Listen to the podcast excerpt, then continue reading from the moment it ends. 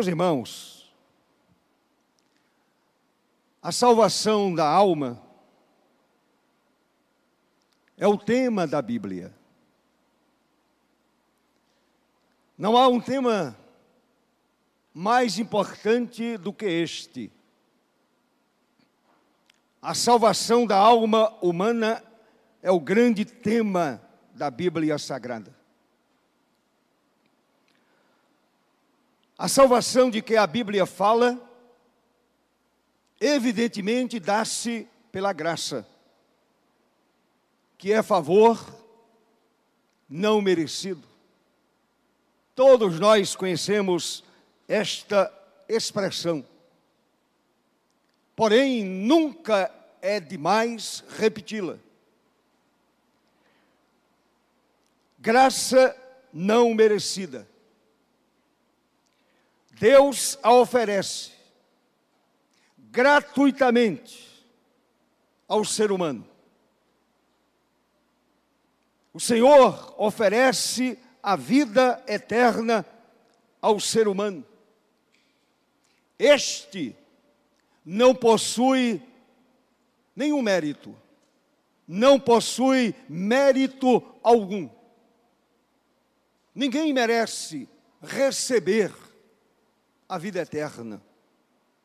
Muito pelo contrário, todos nós merecemos o juízo divino, merecemos a perdição. Mas aprove a Deus, misericordiosamente, alcançar a minha vida e alcançar a sua vida, e por esta razão, nós aqui estamos esta noite falando a respeito deste convite maravilhoso para a vida eterna convite para a salvação. O profeta Isaías, neste capítulo 55, apresenta o plano da salvação. Esse plano é elaborado por Deus na eternidade. E o profeta nos mostra que o Senhor faz o convite aos homens que estão naturalmente condenados. Todos os homens, todos pecaram e destituídos estão da glória de Deus. Não há nenhum justo, nem sequer um só. Todos pecaram e todos estão debaixo de condenação. E mais ainda, esses homens condenados, essas pessoas condenadas, não têm nenhuma condição de se levantarem por si mesmos da situação de pecadores perdidos. Nenhum ser humano é capaz de se erguer da condição de perdido, somente mediante a ação poderosa, maravilhosa, transformadora do Senhor nosso Deus. À luz deste capítulo 55 de Isaías, Vejamos algumas realidades do convite da salvação. Primeiro, o convite é para todos. Se você observar o verso primeiro, olhe para o verso primeiro. Está escrito: ó vós, ó vós, os que tendes sede, vinde às águas. Vinde as águas. O convite da salvação é dirigido a todos, sem restrição, sem preconceitos, sem discriminação racial. Esse convite é dirigido a todos. Consequentemente, todos os que se sentem necessitados, necessitados dessa vida eterna, podem aproximar-se e atender o convite, o convite que é feito por Deus, o convite que é feito também por Jesus. E certamente, evidentemente, quando esse homem é despertado e é uma ação de Deus na vida eterna, é uma ação de Deus no seu coração para a vida eterna, suas necessidades espirituais são totalmente supridas na pessoa bendita de Jesus. Este convite é anunciado aos cansados e oprimidos. Este convite de Deus é anunciado, é pregado, é ministrado, é falado aos cansados, aos oprimidos. Lembram o que disse Jesus em Mateus 11, 28? Uma passagem muito conhecida. O Senhor disse: Vinde a mim, vinde a mim, todos os que estáis cansados e sobrecarregados, e eu vos aliviarei. Louvado seja para sempre o nome de Jesus. Quando o profeta usa a palavra águas, ó vós, os que tendes sede, vinde às águas. Esta referência às águas relaciona-se à fonte miraculosa aberta pelo Senhor para alívio do seu povo. Jesus é a fonte da água viva. Lembram de João capítulo 7? Verso 37, verso 38. Aquele convite maravilhoso de Jesus: quem tem sede, vem a mim e beba. Está com sede, Jesus está dizendo: Eu sou a fonte, fonte aberta pelo Senhor, fonte miraculosa aberta pelo Senhor para aliviar aquele que está sobrecarregado e oprimido. Se alguém tem sede, venha a mim e beba. Ele, Jesus, é a fonte da água viva. Em segundo lugar, o convite da salvação. Segundo o profeta Isaías, neste capítulo 55,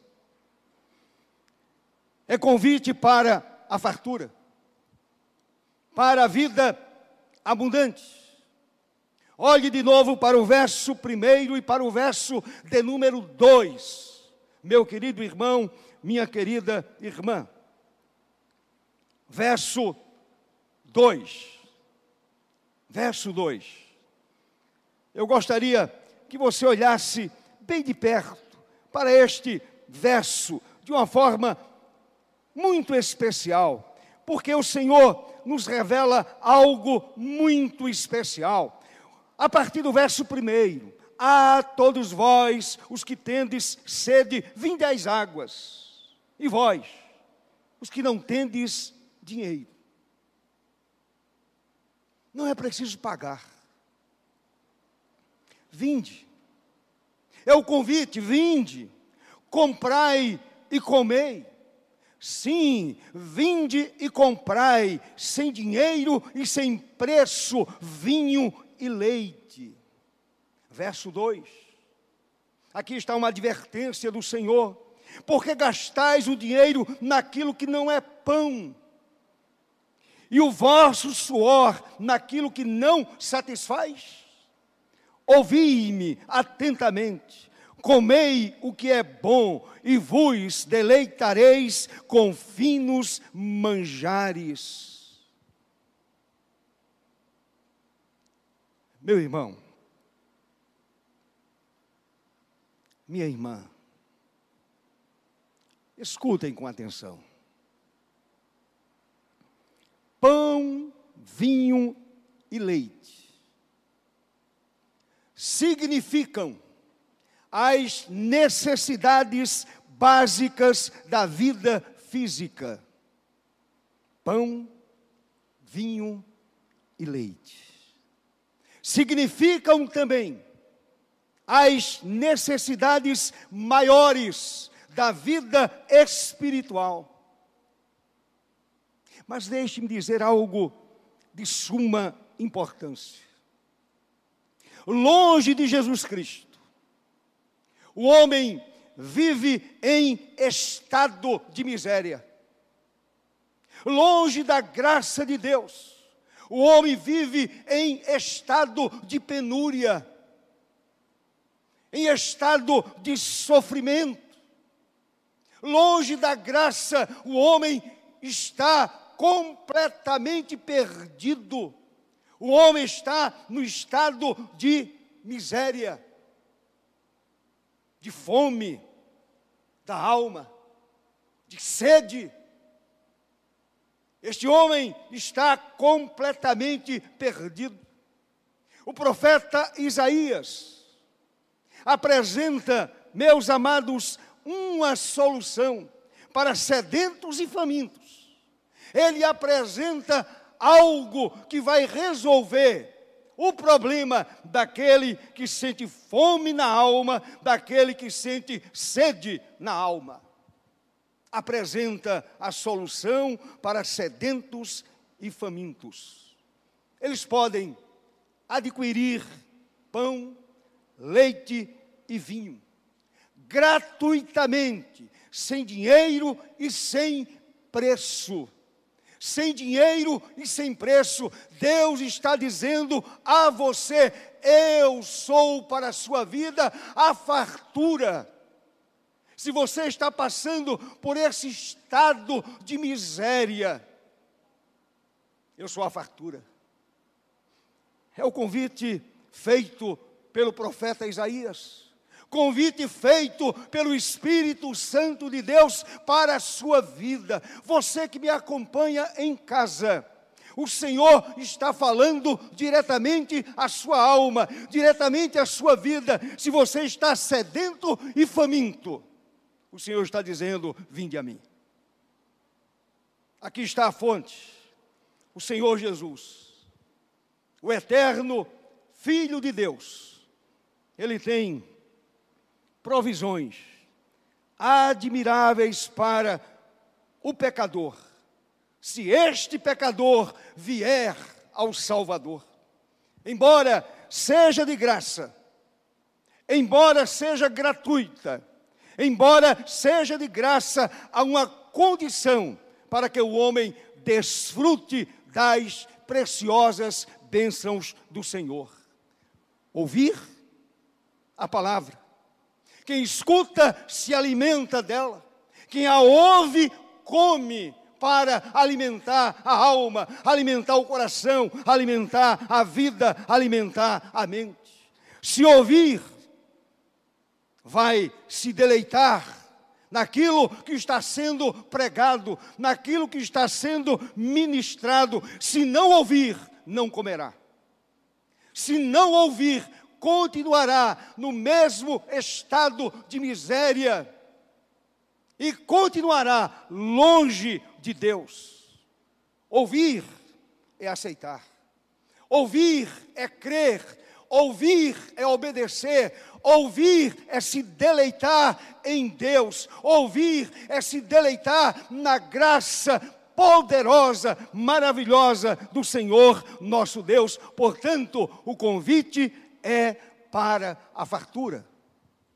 Em terceiro lugar, o convite é para a vida. O convite é para a vida. Olhe para o verso 3.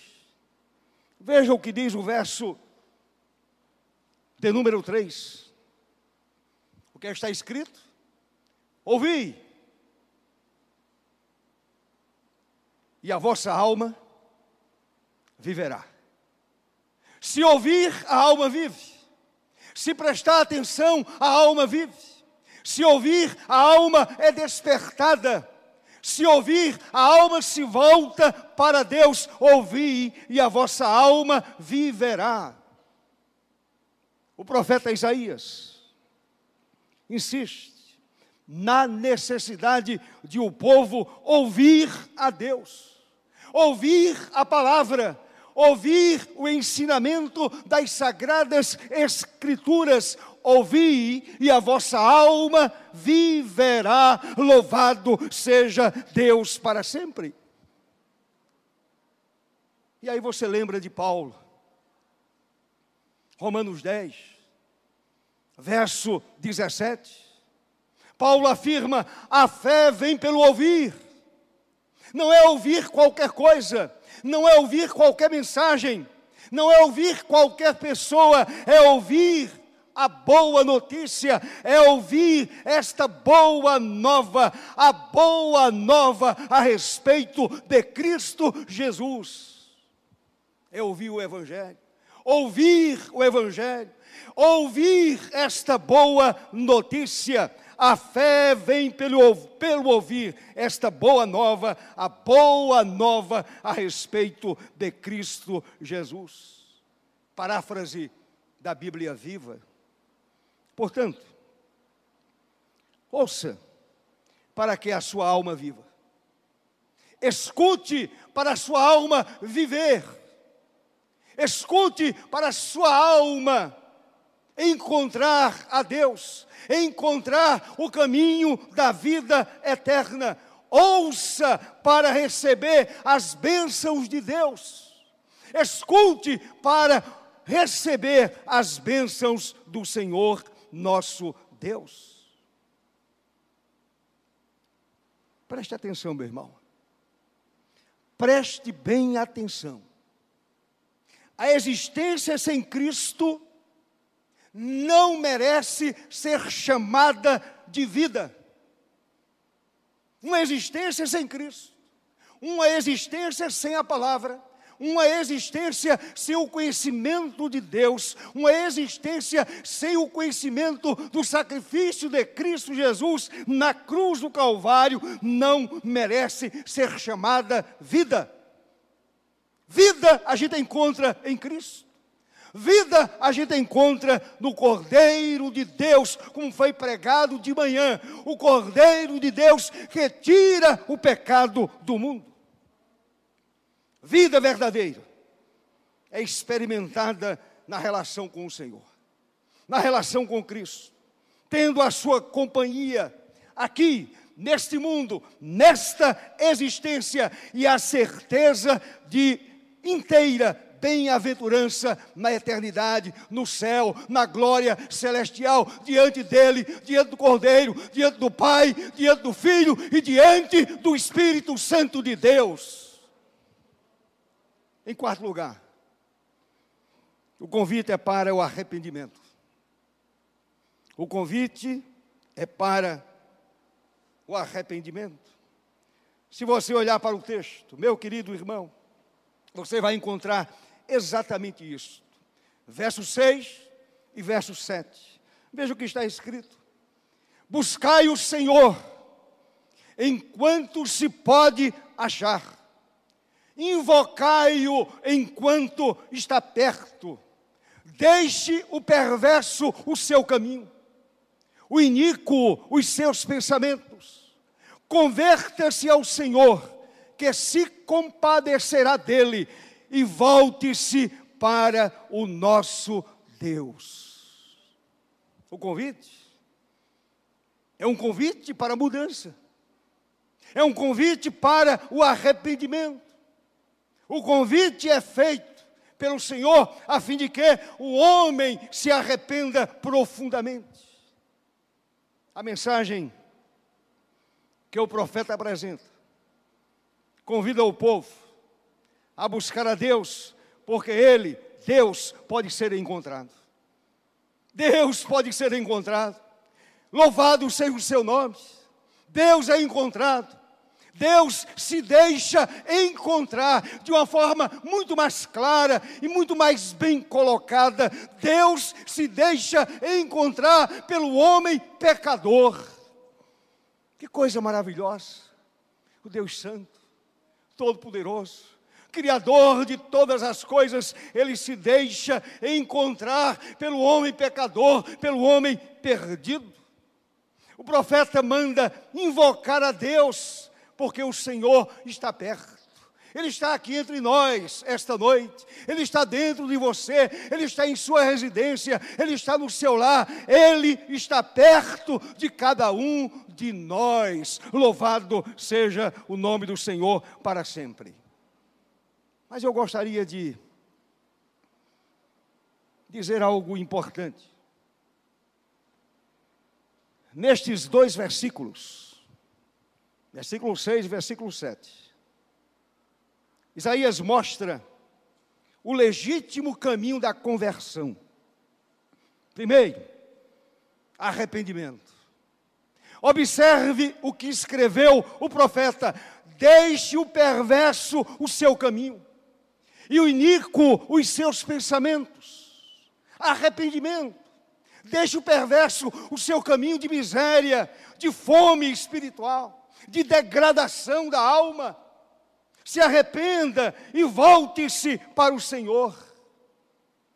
Em segundo, em segundo lugar, o profeta, nestes dois versículos, fala sobre o regresso para Deus, que significa fé e confiança no poder salvador do Senhor. Volte-se para Deus, é a ordem dele, é a ordem bíblica, é a ordem do Senhor. Voltem-se para mim.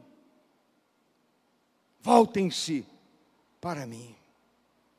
Em terceiro lugar, encontramos nestes dois versículos a operação da misericórdia de Deus. O texto diz: Ele se compadecerá. A Bíblia ensina que Deus é misericordioso, Deus é bondoso, Deus é benigno, Deus é compassivo. Ele se compadecerá. Portanto, encontramos aqui a operação da misericórdia divina. O Senhor se compadece desse homem que se volta para Ele que se volta para a mensagem do Evangelho, para gozar fartura e vida espiritual. O homem volta as costas para o mundo, para o pecado, para o diabo e segue a Deus. Isso é arrependimento. Amém, meu irmão? Deixa o mundo, deixa o pecado, deixa a carne, deixa o diabo e segue a Deus. Isso é arrependimento profundo, é a alma arrependida que se volta inteiramente para Deus. Em quinto lugar, o convite é para o perdão. Glória a Deus. O convite é para o perdão. Olhe para o verso 7 ainda. O nosso Deus é rico em perdoar. Estou usando mais uma vez a paráfrase da Bíblia viva. O nosso Deus é rico em perdoar. O perdão está com o Senhor. Senhor, contigo está o perdão. O nosso Deus é rico em perdoar, e a Bíblia viva ainda diz: Deus mostrará como é imenso o seu perdão. Oh, glória a Deus! O perdão de Deus é imenso. Ele me alcançou. Ele alcançou a sua vida. Você estava perdido. Você estava destinado ao inferno. Você estava condenado pelos seus próprios atos e pecados. E Deus, de uma forma misericordiosa, perdoou os seus pecados e deu a você a vida eterna. Louvado seja Deus. Meu querido irmão, todas as vezes que o homem é tocado pelo Espírito Santo, é tocado pela graça divina, abandona a vida desregrada, presa ao pecado, e volta-se para Deus e encontra perdão, encontra um Deus perdoador. O Senhor está sempre de braços abertos, Ele está sempre disposto a perdoar. Lembra do pai, da parábola do filho pródigo? Lucas capítulo 15. É exatamente isto que Deus faz. Ele está sempre disposto a perdoar, a abraçar e a amar. Este é o nosso Deus, é o Deus da Bíblia, é o Deus da revelação, é o Deus que está presente aqui entre nós. Quando o pecador arrependido se volta para Deus, ele vem para o Senhor maltrapilho, enfermiço, doente na alma. O Senhor o perdoa, o Senhor o recupera, o Senhor lhe dá dignidade, o Senhor lhe dá vida, o Senhor lhe dá roupa nova, o Senhor lhe dá anel novo, o Senhor põe sandálias novas nos seus pés, a sua vida é completamente transformada para a glória do Senhor.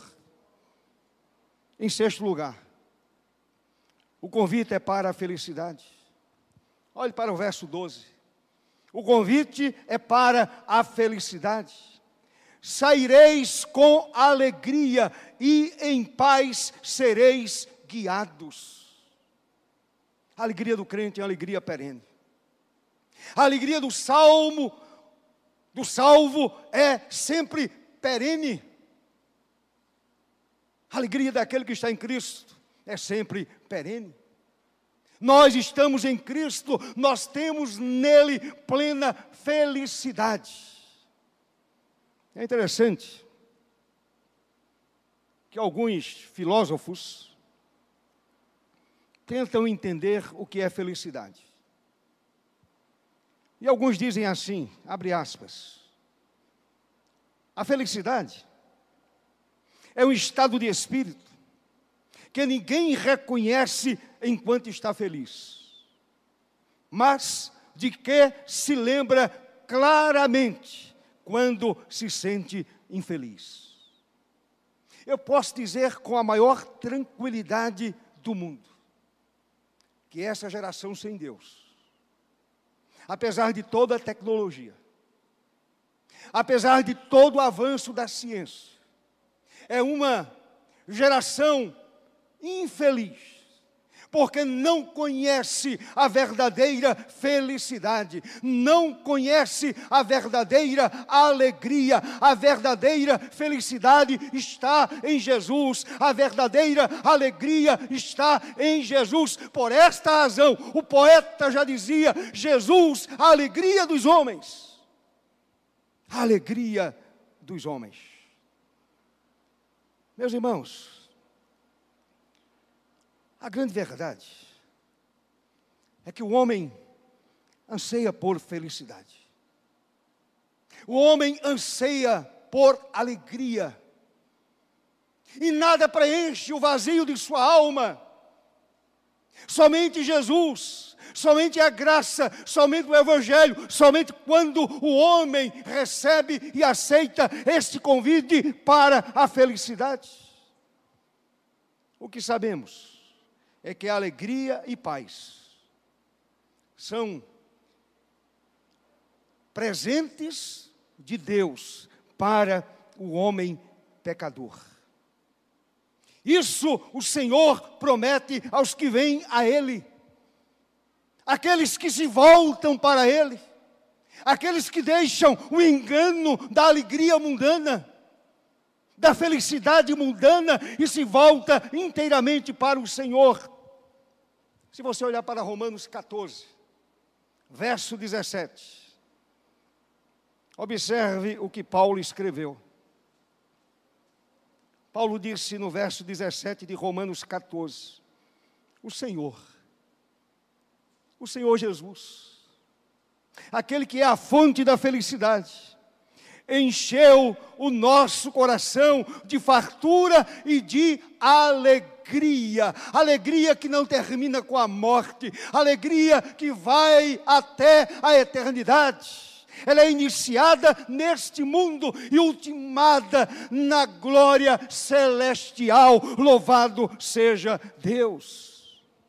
Observe o que escreveu Isaías no capítulo 61. Vá um pouquinho mais adiante. Profecia de Isaías, capítulo 61, verso 3.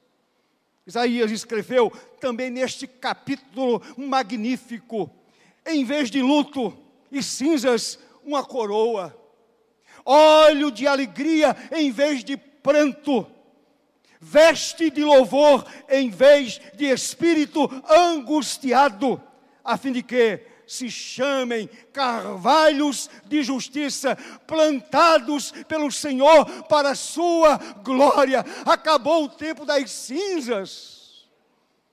Em Cristo se acaba o tempo das cinzas. Louvado seja Deus. Em Cristo encontramos o óleo da alegria, o óleo que preenche a nossa alma, preenche o nosso ser, o óleo da alegria. João, no capítulo 5, verso 24, ele diz que o testemunho é este. Mas se a gente voltar para o Evangelho, do mesmo, o mesmo Evangelho de João, capítulo 3, verso 36, está dito: Por isso, quem crê no Filho tem a vida eterna. E isto significa plena felicidade. Louvado seja Deus. Na carta aos Filipenses, escrita por Paulo, a carta que explode de alegria, quando Paulo experimentava uma prisão domiciliar. E Paulo escreve de uma forma muito clara, de uma forma maravilhosa. Louvado seja Deus. Ele diz: E a paz de Deus, que excede a todo entendimento, guardará o vosso coração e a vossa mente em Cristo Jesus. Isto é verdadeira felicidade. A minha alma, a minha mente, o meu coração estão guardados em Cristo Jesus. O Senhor Jesus, em João 14, 27, ele disse: Deixo-vos a minha paz. Esta paz que Cristo oferece traz felicidade. Não há uma pessoa feliz se não tem paz no coração. Somente quando a pessoa está em Cristo, experimenta a verdadeira felicidade, porque encontrou em Jesus a verdadeira paz. Felicidade plena. Portanto, passa pelo caminho da paz interior e da alegria plena. Felicidade passa pelo caminho da paz, paz oferecida por Jesus, nosso Senhor. Em sétimo e último lugar, o convite se estende à eternidade. Vou repetir mais uma vez. Já falei sobre isso. A vida que o Senhor nos oferece é iniciada aqui e ultimada na, na eternidade. O convite se estende à eternidade. O verso 13, olhe para o verso 13 de Isaías 55. Vou usar a Bíblia viva. Este milagre trará, trará glória ao nome do Senhor e será uma lembrança eterna do poder e amor de Deus. Louvado seja Deus, este milagre, a grande verdade, meus amados, que é um milagre especial quando o Senhor pega um homem perdido, atolado no lamaçal do pecado e o redime e diz: agora você vai para a eternidade. É um milagre maravilhoso e esse milagre trará glória ao nome do Senhor. Deus nos convida para a sua companhia. O Deus eterno, o Criador de todas as coisas, nos convida para a sua companhia. Se Ele é eterno, Nossa convivência com Ele também é eterna. Amém, meu irmão? Não se limita a esta vida, a esta existência. A nossa convivência com Deus é eterna. Volto a repetir, por isso, quem crê no Filho tem a vida eterna. Não é talvez tenha, se for um bom religioso, se for um membro fiel da denominação, vai entrar na eternidade? Não. Mil vezes não. O Senhor está dizendo: quem crê no Filho é crer em Jesus, não na instituição. Crê no Filho de Deus, crê na obra que ele fez, entender que o seu sacrifício foi perfeito.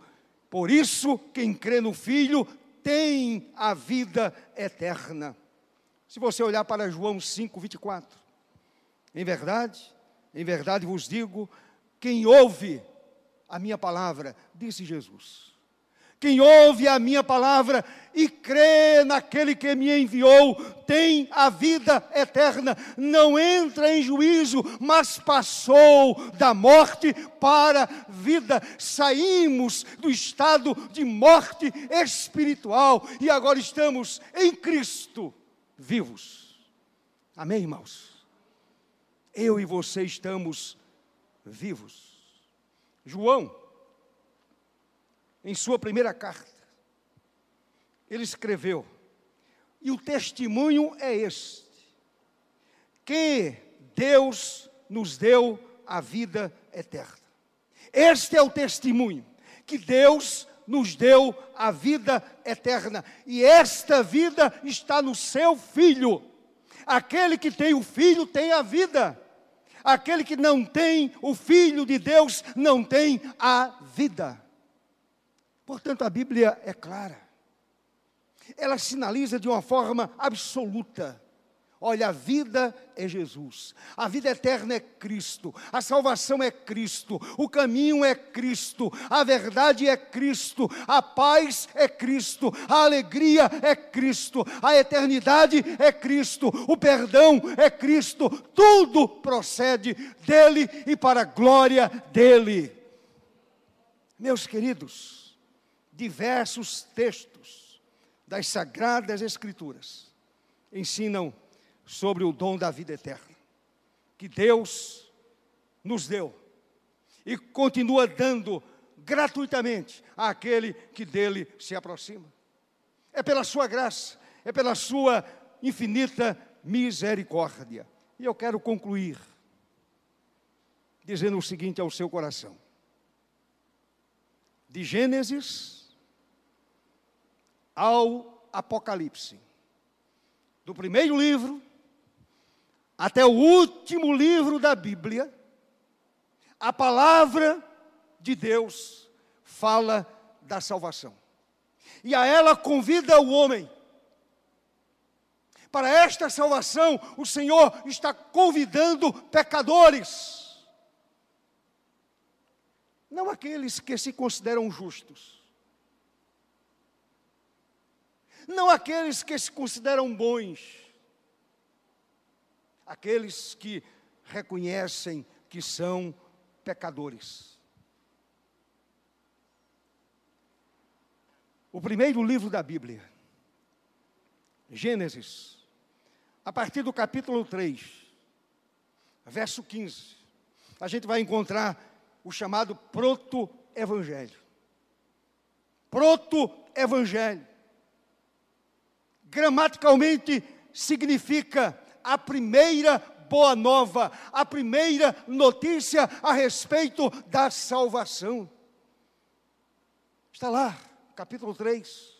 A promessa feita, feita por Deus, que os teólogos chamam de proto-evangelho.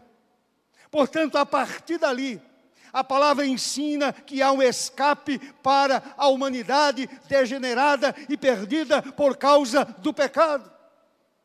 Há uma janela de escape, há uma janela de emergência, há uma porta de emergência, e esta porta atende pelo nome de Jesus. Ele disse: Eu sou a porta. Eu sou a porta. Os patriarcas viveram na confiança e na esperança da salvação que viria do céu. Todos os patriarcas.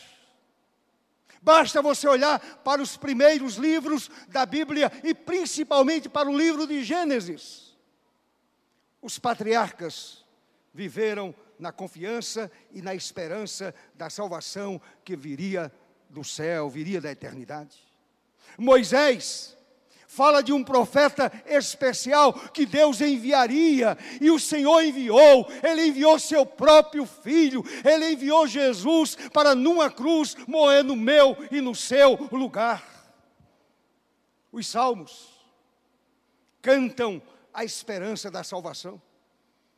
Os salmistas cantam a esperança da salvação.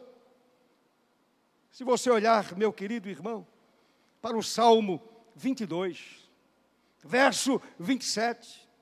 Todos os limites da terra se lembrarão e se converterão ao Senhor, e diante dele adorarão todas as famílias das nações. Louvado seja Deus para sempre.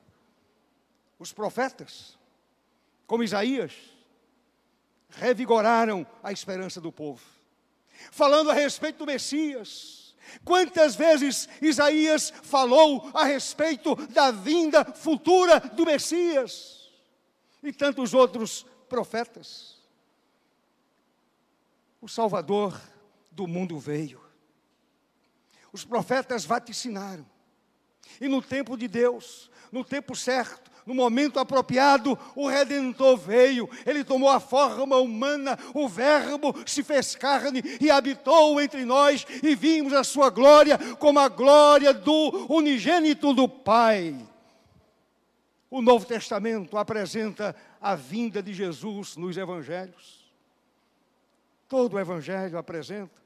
Os quatro evangelhos apresentam a vinda de Jesus. As epístolas dizem que Jesus já veio, as cartas dizem que Jesus já veio e convidam os homens a aceitarem a salvação que ele trouxe. O livro da Revelação, o último livro da Bíblia, em seu último capítulo, mostra ainda o convite da salvação. Está escrito no verso 17, capítulo 22: aquele que tem sede, venha. Está com sede, venha. A fonte continua aberta, a porta continua aberta. Aquele que está com sede, venha. Aquele que tem sede, venha, e quem quiser, receba de graça a água da vida. A fonte continua jorrando, a fonte continua aberta. Jesus continua dizendo: Eu sou a fonte da vida. Quem tem sede, venha a mim e beba. Nesta noite, atente, meu irmão, atente, meu amigo, para o convite da salvação. Permita que o Espírito Santo, aliás, não é a palavra correta, permita que a sua mente ela seja incendiada pela palavra de Deus. O Espírito Santo certamente está falando a você, está falando ao seu coração, está falando à sua alma. Se você está compreendendo que essa voz que está, você está ouvindo, esta voz que a sua alma está ouvindo, que a sua mente está ouvindo, se você entende que é a voz do Altíssimo, abra seu coração e receba de graça a vida eterna. Louvado seja o Senhor para todo sempre. Deus abençoe a sua vida. Deus abençoe a sua família. Deus abençoe a todos nós em nome de Jesus. Amém.